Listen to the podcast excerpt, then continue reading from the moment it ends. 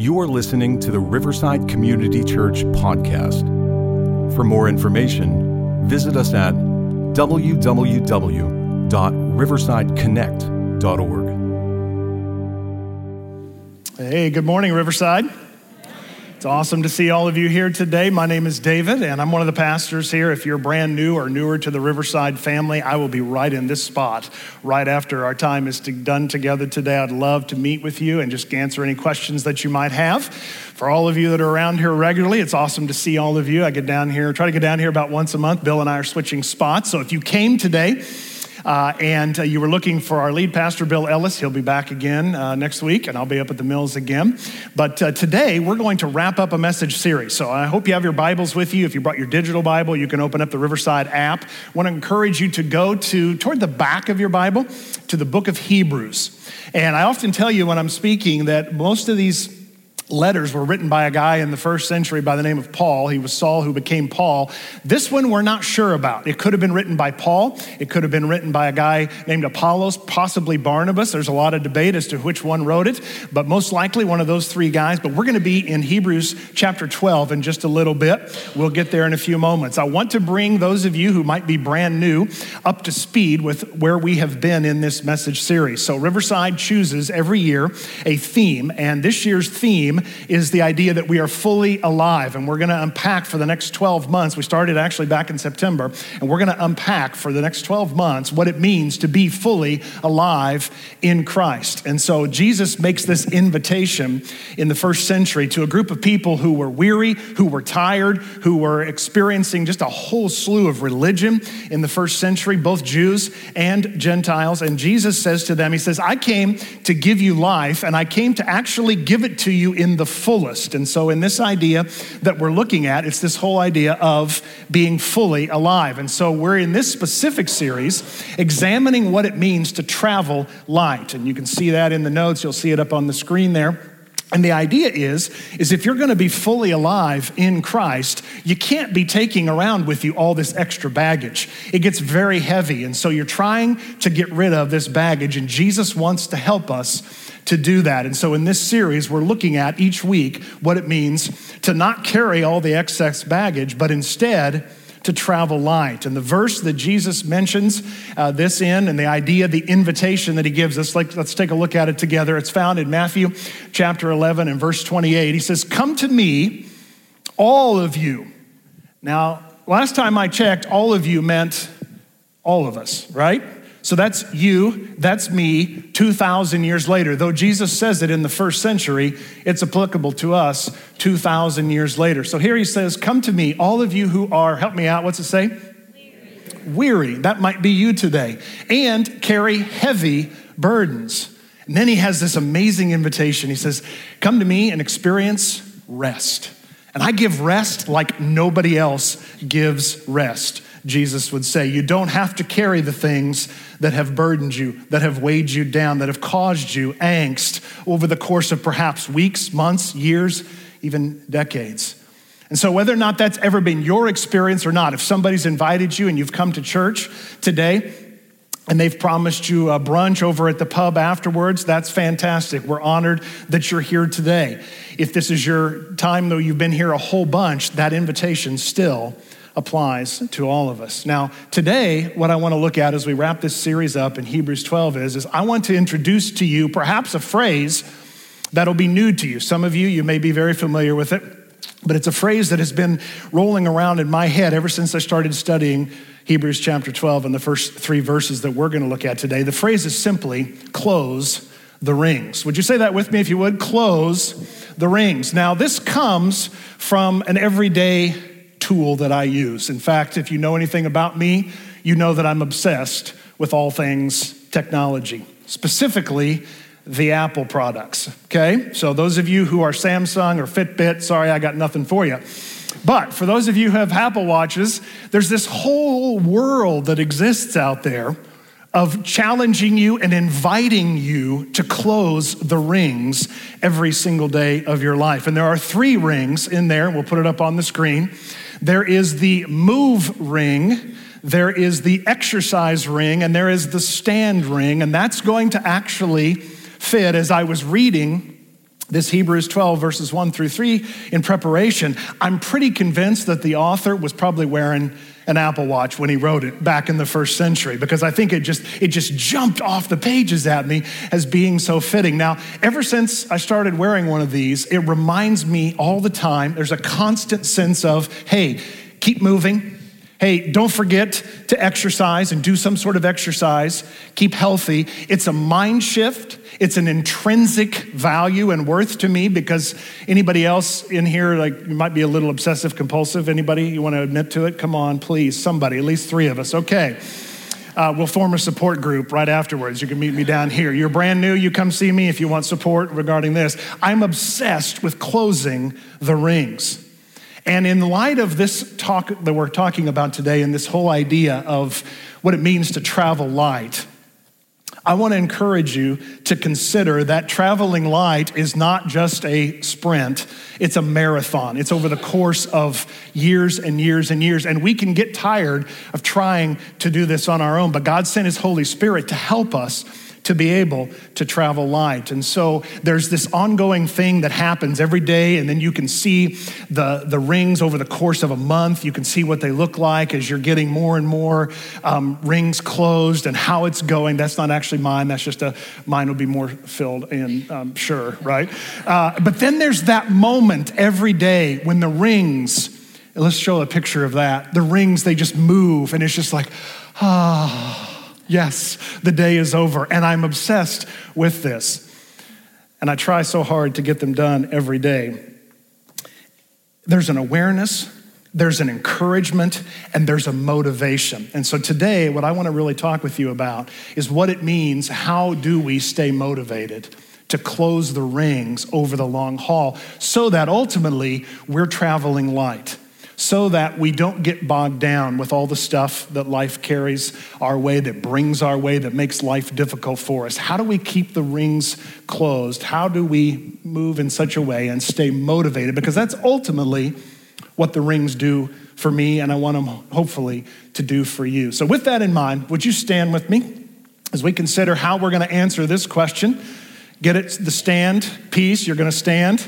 And I want to just have you follow along with me. I'm going to read it out loud, but let's look at Hebrews chapter 12, beginning in verse 1. Here's what the writer says He says, Therefore, since we are surrounded by such a huge cloud or crowd of witnesses, literally the word is martyr is where we get the word martyr from, to, the, to this life of faith, let us strip off every weight. Here's the idea of traveling light. We don't want to carry all that excess baggage and all that excess weight. Let us strip off every weight that slows us down, especially the sin that so easily trips us up. And let us run with endurance the race God has set before us. We do this by keeping our eyes on Jesus, the champion who initiates and perfects our faith. Because of the joy awaiting him, how in the world could there be joy? We'll talk about that. He endured the cross, disregarding its shame. Now he is seated in the place of honor beside God's throne. Think of all the hostility he endured from sinful people. Then you won't become weary and give up. Father, you have something special for us today, as you do every time we gather. Holy Spirit, I pray that you would open our hearts and our minds, that we might hear your voice, that we might receive from you, that you might encourage us, that you might build us up, that what we talk about today would be helpful and would instill hope and would help us to stay motivated to travel light all the days of our lives, to not pick up and not hang on to all the excess stuff that this life brings our way. You've invited us, Jesus, to come to you if we're weary, if we're heavy burdened. And so we're doing that right now in this place. And Lord, maybe, maybe that's not us today, but we know someone who desperately, desperately needs to hear these words. And you would help us to have the courage to share them with them after we're together this morning. It's in your powerful name, Jesus, we pray. Amen. Now, before you have a seat, look at the person on either side of you and tell them, close the rings.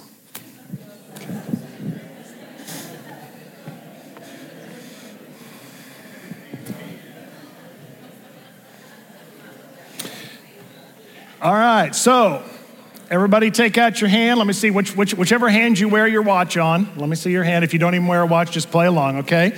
So go ahead and you're going to picture strapping on your spiritual awareness. Breathe deeply.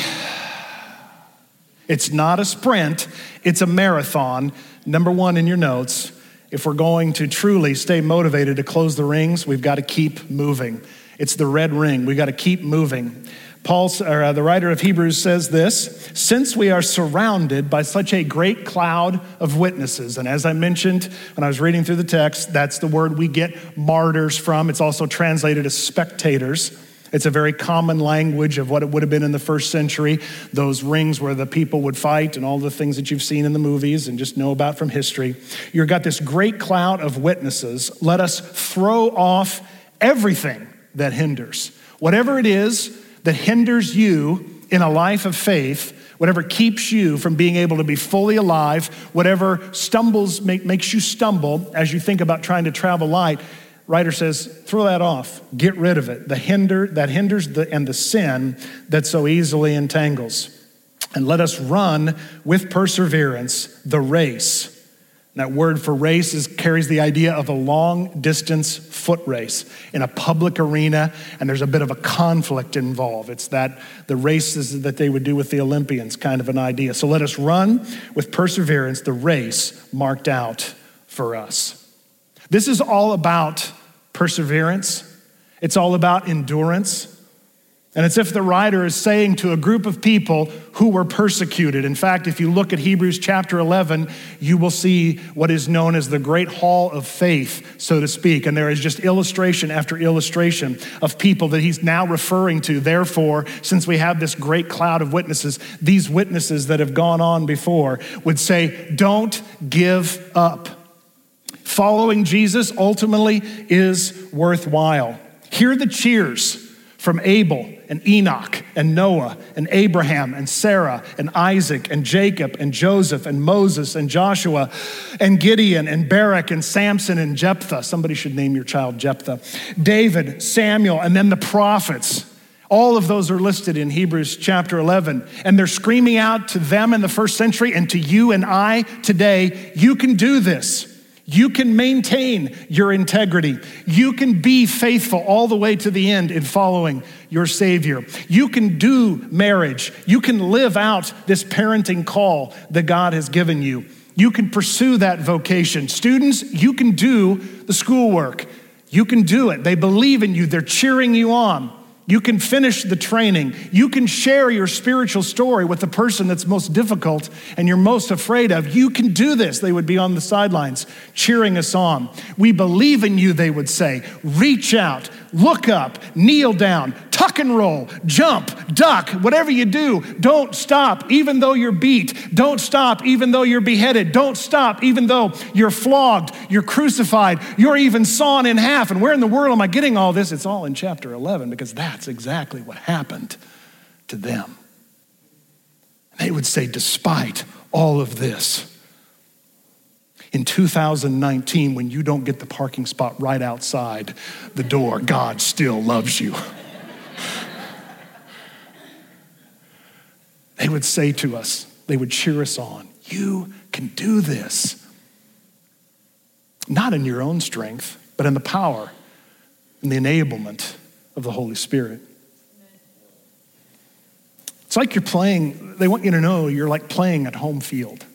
I played for two high school teams during my high school years the Ashgrove Pirates and the Buffalo Bisons. I was a pirate and I was a bison. Anyway, sounded like a good idea. Somebody named them that at one point. Pirates, I get. Bisons, not so sure about. Um, where was I going with that? Ah, I always preferred to play where, let me just ask you did I prefer to play at home or did I prefer to play away? You always want to play at home because the crowd is the sixth player on the court. And the crowd that cheers us on, your loved ones that have gone on before you, who are in the faith, and every other follower of Jesus, everyone who looked forward to Jesus and came to faith after the cross, all those who have looked backwards at the cross are over the balcony of heaven cheering us on today, reminding us to keep moving, to keep moving, to keep moving. The writer says that we're to throw off the weight or to strip off the weight. That word for weight is actually only used once in all of the New Testament. It's a very special word. It's that which ensnares us, which obstructs us, which trips us up. In other words, he's saying, travel light, only carry the bare necessities with you. He says, let us run with perseverance. That requires effort, determination. There is a pressing on despite the difficulties aspect to this. It means that we're going to submit to discipline. It's a striving, it's a stern test of our endurance, and maybe you're in that test today. Notice too that God decides the race. It's the race that's been marked out for us. God's the one who initiates the race. Our job is to run the, way, run, run the race. And here's the thing we don't run the race alone.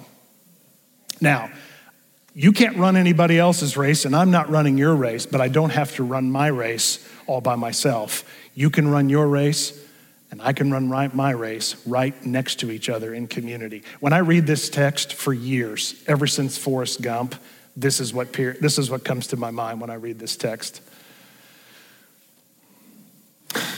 You know what I'm saying? Have you seen the movie? It says, it says I, uh, Forrest Gump says, um, I ran for three years, two months, 14 days, and 16 hours. But he didn't run it all alone. He ran for a while, but then more and more people started taking the run with him. And traveling light over the long haul is not something that we do alone. Again, you're running your race, no one else's. Interesting thing about the whole Apple Watch and all the other devices, I'm sure, have variations of this. There's a way for you to share your exercise information with others. I have two or three guys that I share with and you can invite them to be able to see. They can see what you're doing and you can see what they're doing. And, and here's the thing about it that's a little bit different you can invite them to competitions. And I always get this, you know, uh, Donnie Marsh is one of them, our student ministry pastor. He's one of the guys I share with. And, and ever so often it'll say, you know, do you want to compete against Donnie? And I just, I never do because I just beat him. It'd be too easy. Don't tell him I said that, okay? Just delete that out of the podcast. Now, because I'm not in a competition with him, I'm running along next to him. And the same thing for you and I. We can share the information with each other about how we're doing and how the race is going, but we're not in a competition with one another. And the comparison trap will trip you up every time. It will cause you to do anything but travel light. You've got to keep moving, the author would tell us. And you can invite a friend to follow you right you know in this kind of a context to run with you at any point along the way because you're for them they're for you we're to be for one another so we help each other to keep moving so how do we stay motivated to close the rings over the long haul number one we do what sheesh i failed let's try it again number one we do what keep moving number two we exercise faith. That's the green ring.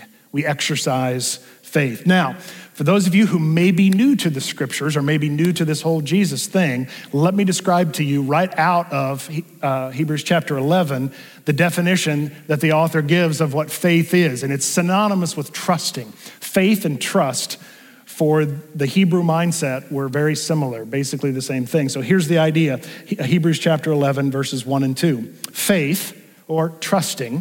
Faith means being sure of the things we hope for and knowing that something is real even if we do not see it. Faith is the reason we remember great people who lived in the past. We exercise faith, meaning that we're sure of things that we can't always see, but we know that they're real. We trust them by faith. And for us, we've gotten to see over and over and over again the faithfulness of God through all the generations to lead us to a point today where we can lean in to that faith, where we can exercise that faith. Now, how do we exercise faith is an important question. So let's go back to Hebrews chapter 12. We'll look at verse 2. Here's what the author says We do that. How do we exercise faith? We fix our eyes on Jesus no one else, on Jesus, the pioneer and perfecter of faith. For the joy set before him, he endured the cross. He could see what was beyond the pain and the difficulty and the hardship and the anguish and literally becoming my sin and your sin. He could see past all of that and he could consider it joy. For the joy set before him, he endured the cross scorning its shame. That word for scorning can also be translated as despising the shame, not ignoring the shame that was going to come, but the shame would be nothing compared with the joy. In other words, let me put it in just real blunt terms hanging on a cross, naked, beaten to within an inch of your life in front of everyone was nothing compared to seeing you and me face to face in heaven knowing that he had redeemed us for himself. Taking on your worst moments, my most shameful, arrogant, prideful moments, whatever it might be, he took all of that on and he considered it joy, knowing what was coming in the future. And then notice what he says next. He said, He sat down. Because of the cross, he said, It is finished the purchase of your redemption, the purchase of your forgiveness, the offering of grace and mercy to every single one of us, he sat down at the right hand of the throne of God. And if you've never exercised your faith, if you've never put your trust in Jesus, he's inviting you to come with all of your weariness and all of your burdens and all of your sin and all of your shame and whatever it is that you brought in that we all carry prior to coming to faith. And he's saying, Trust me. Trust me with your past. Trust me with your present. Trust me with your future. Because I have good things in store for you. I'm your author, I'm your perfecter, I'm the one, the beginning and the end of all of your life. Notice that he says, Look to the author and the perfecter. He says, Fix our eyes on Jesus. In other words, that could be translated as, as look away to Jesus. In other words, not looking at anybody else. In other words, if I'm looking at Vince, I can't be looking at Bridget. If I'm looking at Bridget, I can't be looking at Vince. I can only look one place. Do any of you guys have like bird eyes, like on the sides of your heads? Nobody has that, do you? We can only look in one place at one time. And Jesus says, always look to me. The author says, look to him. Don't be looking around at everybody else. Don't compare your race to anybody else. He's your leader, he's your author, he's your forerunner. And the reason we look to him is because he knows suffering, he knows shame, he knows death intimately, and he endured to victory on the other side. So, exercising faith means that we exercise trust. It means that we take risks. It means that we invest ourselves in what He's about and invite others to experience the same joy that we've experienced, even in the difficulty. It means that we're radically generous. So, something that comes up throughout the day on my watch is this little image that says, check your rings Okay, so it kind of has this machine learning thing, and if I'm if I've got a day where I'm not up and I'm moving as much as I should be, it'll pop up and say, "Hey, Kennard, pay attention. Your rings aren't getting enough love today." So here's this moment where it's time for you and I to check the rings. It's time to evaluate. It's time to stretch our spiritual muscles and let the Holy Spirit monitor our heart rate. How tender are our hearts before the Lord? How much are we exercising faith? when you think about forms of exercise, we're talking about spiritual growth here. We're talking about connecting to God. In fact, there's actually a, an assessment in your digital notes that you can take to try to do some sort of a spiritual checkup today if you'd like to do that. But things like do you connect to God in nature? Or is it in the silence and solitude? Is it in simplicity or prayer or fasting? Certainly, scripture reading, getting the word of God is always the way that we exercise our faith.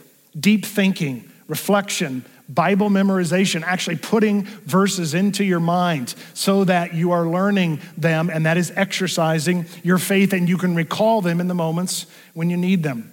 Journaling, giving care to other people, fostering, some of you, God might be calling you to foster, or He might be calling you to adoption, and He wants to, you to exercise faith in Him by inviting someone into your home or adopting someone into your family.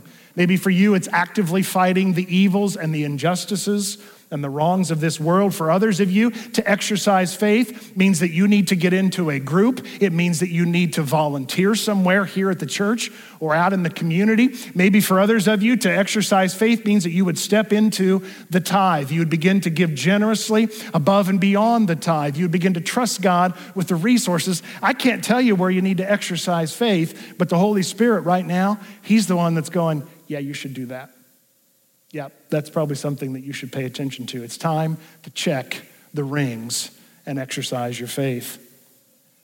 So, how do we close the rings? Number one, we keep moving. Number two, we exercise faith. Number three, we stand strong. That's the blue ring. We stand strong. Listen to what the writer says in verse three Consider him that's Jesus. And that word for consider, such a cool word. It's actually a mathematical term. It's where we get our word today of analogy. But consider him. There's an, a careful assessment aspect to this. Consider him who endured such opposition. Jesus experienced arguments, hostility, rejection of every sort of the worst. Consider him who endured such opposition from sinners so that you will not grow weary and lose heart. Notice the connection back to our theme verse. Jesus says, Come to me, all of you who are weary and heavy burdened, and I'm going to give you rest. And here the author says, Consider him, focus on him, so that you will not end up weary and heavy burdened and lose heart. Jesus offers stamina and resolve. I take you back to the Garden of Eden, uh, excuse me, the Garden of Gethsemane. Not quite that far back. Garden of Gethsemane, John chapter 18. Jesus is there and he's praying that night right before he's arrested.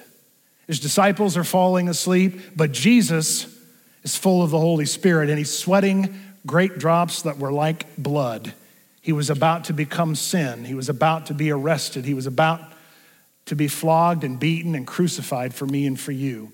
And in the middle of all of that, Jesus stands up. He's prayed. He's done his business. He's settled the matter with his heavenly father. He's ready to go to the cross once, last time. They've had a conversation, and now the time is. And he stands up and he goes and he wakes the guys up and he walks boldly right into that crowd. And he says, Who are you looking for? And they say, We're looking for Jesus of Nazareth. And Jesus grabs this phrase from all the way back in the Old Testament and he says, I am He. He equates himself with the God that revealed himself to Moses. And the scripture records John was there that night, fleeing in the shadows, and he sees all of this crowd fall down before the creator of the universe.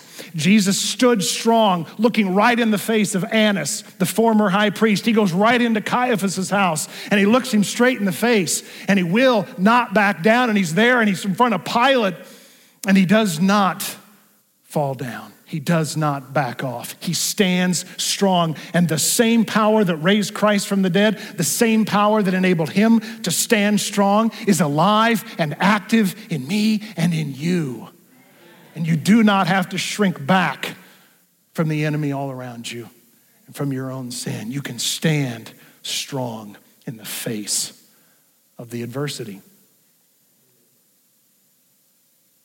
I think sometimes we just, I know this happens to me, I forget all that.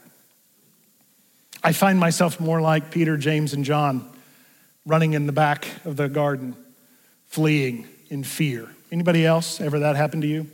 Yeah, be reminded that Jesus has enabled you to stand strong. Now, there are these hourly reminders that pop up on my watch regularly that remind me if I'm sitting in a meeting too long. In fact, ask any of the staff. Sometimes we'll be sitting there and we'll be in the middle of a deep conversation and the little thing goes off, and I'm always like, keep talking, I'm listening.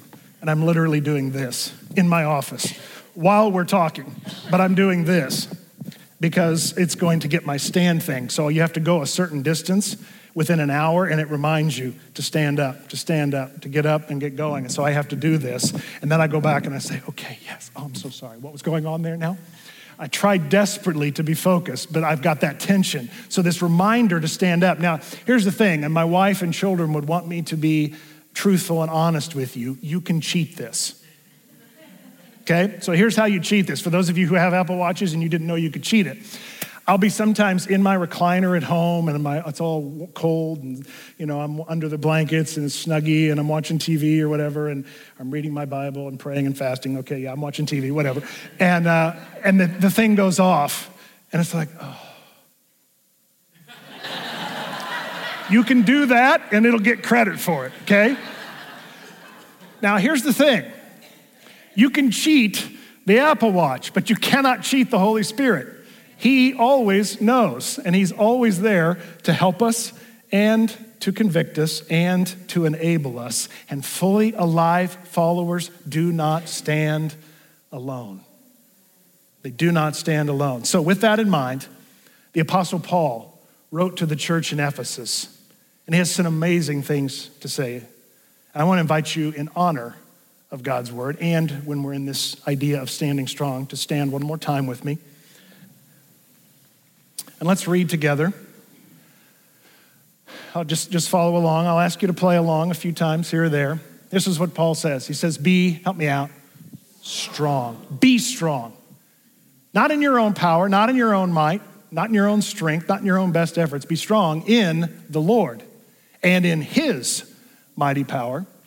Put on all of God's armor so that you will be able to, help me out, stand firm against all strategies of the devil. For we are not fighting against flesh and blood enemies. The coworkers that you're struggling with, the spouse that you're fighting with, the kids that drive you crazy, the parents that are making you want to go, ah! the people that you saw on the street this week that walked in front of you and cut you off, or the people on the parkway, or the people on 28, they're not your enemies. Can I get an amen right about there? They're not your enemies. We're fighting not against flesh and blood, but against evil rulers and authorities of the unseen world, against mighty powers in this dark world, and against evil spirits in the heavenly places. Therefore, put on every piece of God's armor so that you will be able to help me out resist. We're going to talk about that in just a second. So you'll be able to resist the enemy in the time of evil. Then, after the battle, you will be, you will still be standing firm. Then help me out together. Stand your ground. Before you have a seat, look at your neighbor. Tell him to stand your ground.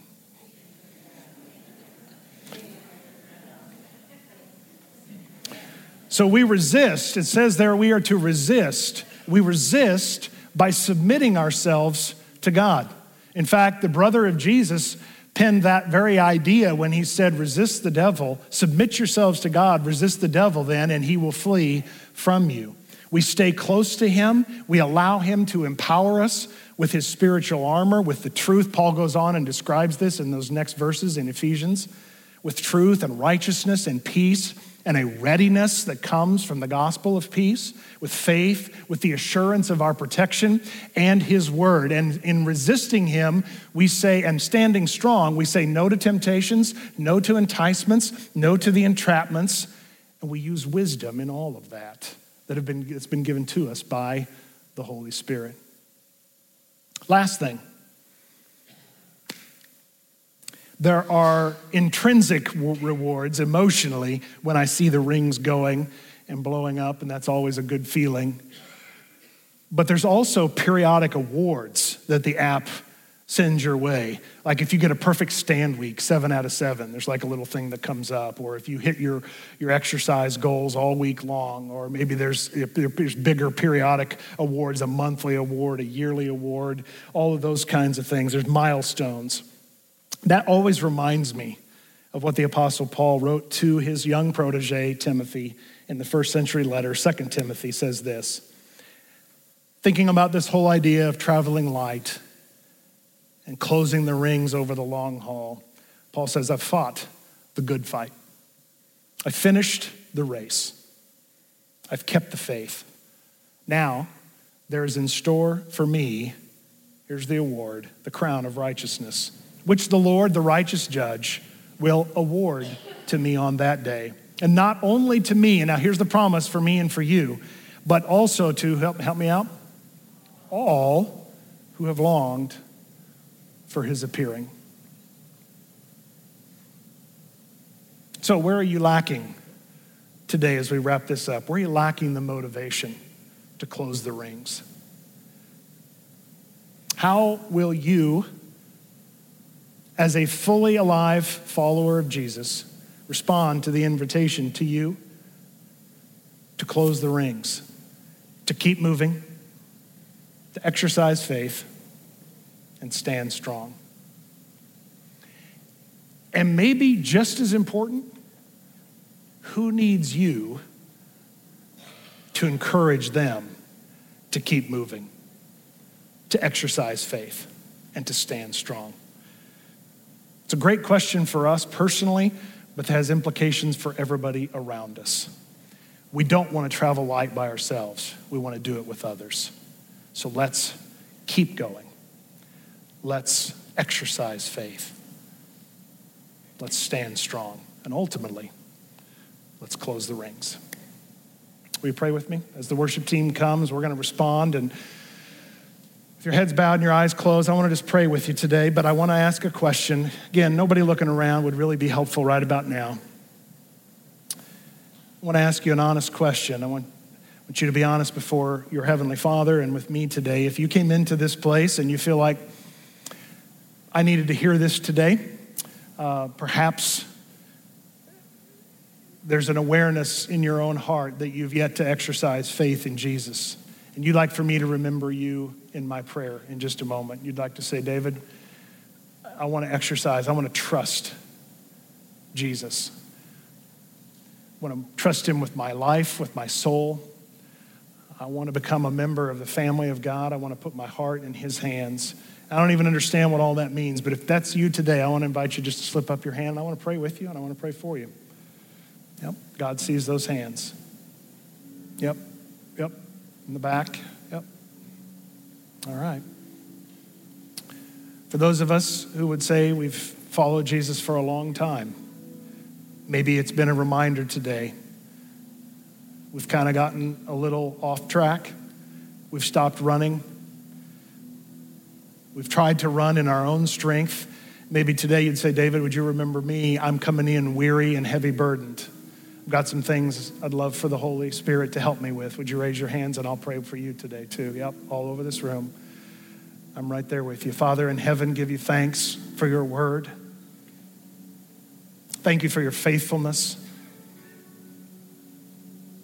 Thank you for your provision. Thank you for these moments where your Holy Spirit has access to our brokenness, where we slow down long enough to hear from you you're in our pain, you're in our hurt, you're in our burdens, you're in our concerns. We need wisdom, we need healing, we need to be made whole, and we come to you, the author and the perfecter of our faith. Some of us, Lord, we've taken our eye off of you, Jesus, and we've wandered a bit. And we're just spinning our wheels. And today we want to come back to looking at you and focusing on you and you alone. We acknowledge that. We invite you to continue to help us to do that every day. Father, though you saw those hands for those that said, I want to exercise trust and faith in Jesus, would you help them right now where they're seated to just be able to, with their heart and soul, their mind to be able to cry out to you. You know the condition of their hearts before they came in. You know what they're asking you for today. As they begin a conversation with you, as they invite you to rescue them, and that may be you right now, and you just say, Jesus, rescue me. Jesus, save me. Jesus, forgive me. Jesus, come and live within me. Help me to travel light. I've been weighed down, I've been burdened. I put all of that in your hands, Jesus. Lord, you know those hearts, you know those lives. Thank you for being here among us today. I pray that as we worship, as we sing these next songs, you'd continue by the power of your Holy Spirit to minister as we stand strong together now and we sing these songs to you. Be glorified in your name, Jesus, we pray. Amen. Thank you for listening to the Riverside Community Church podcast. For more information, visit us at www.riversideconnect.org.